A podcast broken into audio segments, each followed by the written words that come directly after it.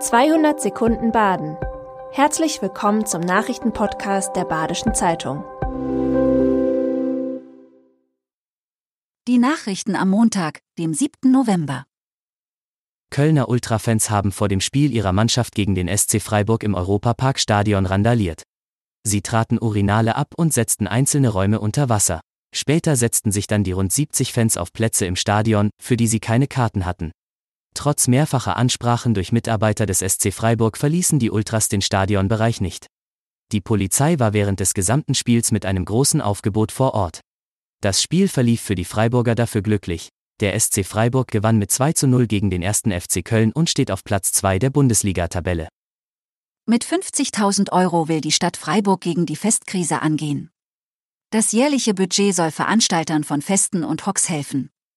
2021 mussten der Oberlindenhock oder die Weintage St. Georgen abgesagt werden.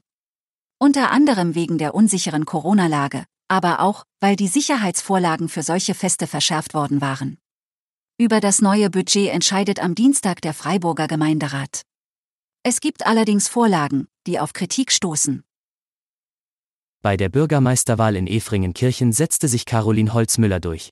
71,3 Prozent der Wähler wählten sie ins Amt. Die 34-Jährige hat es geschafft, in nur einem Monat die Einwohner in der Gemeinde für sich und ihren Politikstil einzunehmen. Amtsinhaber Philipp Schmidt kam auf 27,1 Prozent der Stimmen. Damit haben die Bürger ihm klar gezeigt, wie unzufrieden sie mit ihm als Bürgermeister waren.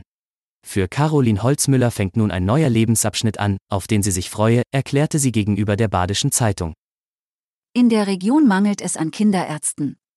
Besonders groß ist der Bedarf im Hochschwarzwald. Eltern sind zum Teil gezwungen, lange Wege bis zur nächsten Praxis auf sich zu nehmen. Gründe dafür nennt Roland Fressle, Vorsitzender des Berufsverbands der Kinderärzte. Zum einen gibt es zu wenige Medizinstudierende, zum anderen sei die Arbeitsbelastung zu hoch.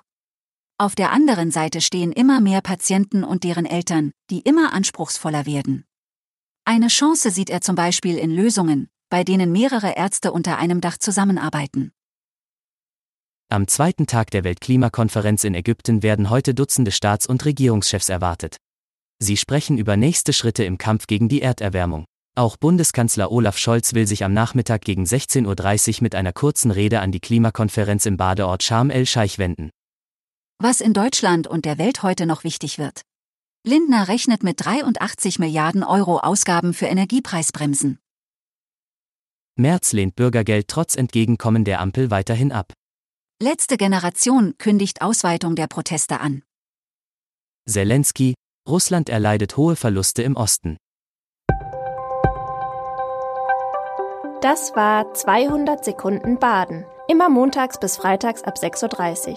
Aktuelle Nachrichten rund um die Uhr gibt's auf der Website der Badischen Zeitung badische-zeitung.de.